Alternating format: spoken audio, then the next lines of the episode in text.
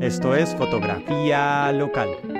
Empezar un nuevo año es una de las cosas más importantes para el ser humano, pues es una temporada donde aprovechamos para recargar energías y sobre todo para proyectarnos en el futuro. Pero también es una de las cosas más difíciles porque después de una temporada de descanso, volver a nuestros hábitos, volver otra vez a engranar la maquinaria, pues es algo muy difícil y volver a encontrar el ritmo, pues eh, cuesta tiempo y cuesta mucho trabajo. Pero aquí estamos en una nueva temporada de este podcast que está dentro de mis proyectos del 2024 y es seguir desarrollando esta forma de comunicarme, esta forma de expresarme y sobre todo de hablar de lo que más me gusta, que es la fotografía. La idea siempre ha sido como eh, aprender eh, de esta nueva etapa, de este nuevo recurso que tengo.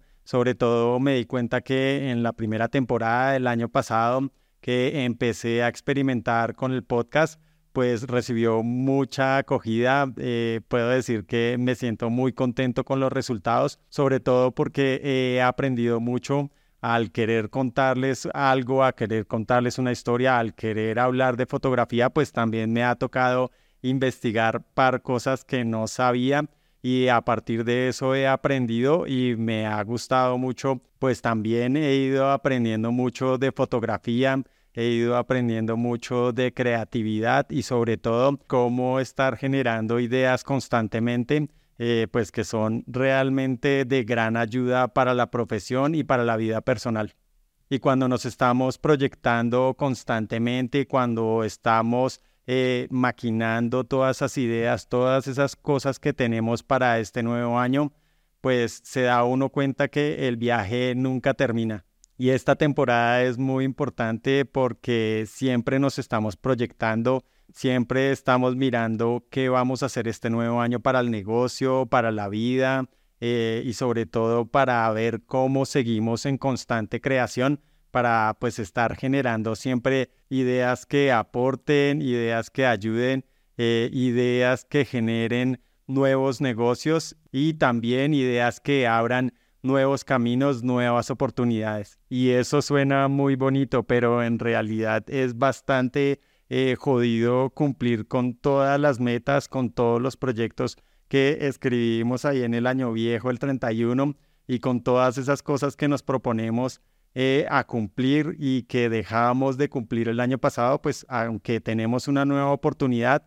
eh, es muy difícil llegar a cumplir todo. Por eso hoy quiero traer algunas ideas eh, pues para que mantengamos ese respeto por nosotros, ese respeto por las cosas que nos proponemos y así poder llegar a final de año contentos y bastante orgullosos de nuestros resultados. Porque si algo que me he dado cuenta es que no es el tiempo el que mide las victorias, sino es la constancia, la perseverancia y sobre todo la dedicación que hace que cada uno de esos objetivos eh, pues vayan siendo tachados de la lista, porque a veces nos proponemos algo para este año, para este semestre, pero uno se puede ir dando cuenta que algunos proyectos pueden tomar más tiempo de un año y lo importante es iniciarlo ya, iniciarlo ahora, ejecutar todas esas ideas que tenemos en la mente, eh, pues para poder obtener resultados. Por lo tanto, estas ideas nos ayudarán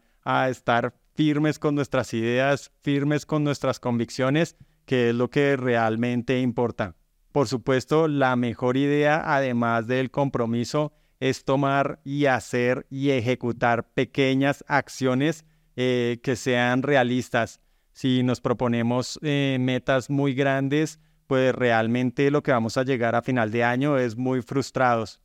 Y aquí quiero cambiar un poco la palabra de metas y propósitos pues olvidamos que lo más importante es el camino y no el resultado. Hay que ponerle ese empeño a generar esos hábitos, un hábito diario que sume a esos proyectos, que sume a esas eh, ideas, que sume a esos propósitos que tenemos durante el año. Tomar pequeñas acciones pues nos harán eh, al final generar un gran resultado y estar satisfechos con lo que nos hemos propuesto, con lo que nos hemos prometido. Visualizar o celebrar esos pequeños logros, esas pequeñas acciones que suman eh, a nuestra meta, nos hará estar siempre motivados para poder continuar durante todo el trayecto, durante todo el tiempo que nos tome eh, llegar o concluir uno de los propósitos. Sabemos que siempre el primer paso es el más difícil, por eso eliminar las barreras es importante y tomar acción con lo que tenemos. Lo mejor sería arrancar de una con lo que se tiene y en el camino ir mejorando y tratar de ir puliendo con el tiempo esa idea, pues para que el resultado final o lo que nos hemos propuesto eh, sea mucho mejor de lo que esperábamos.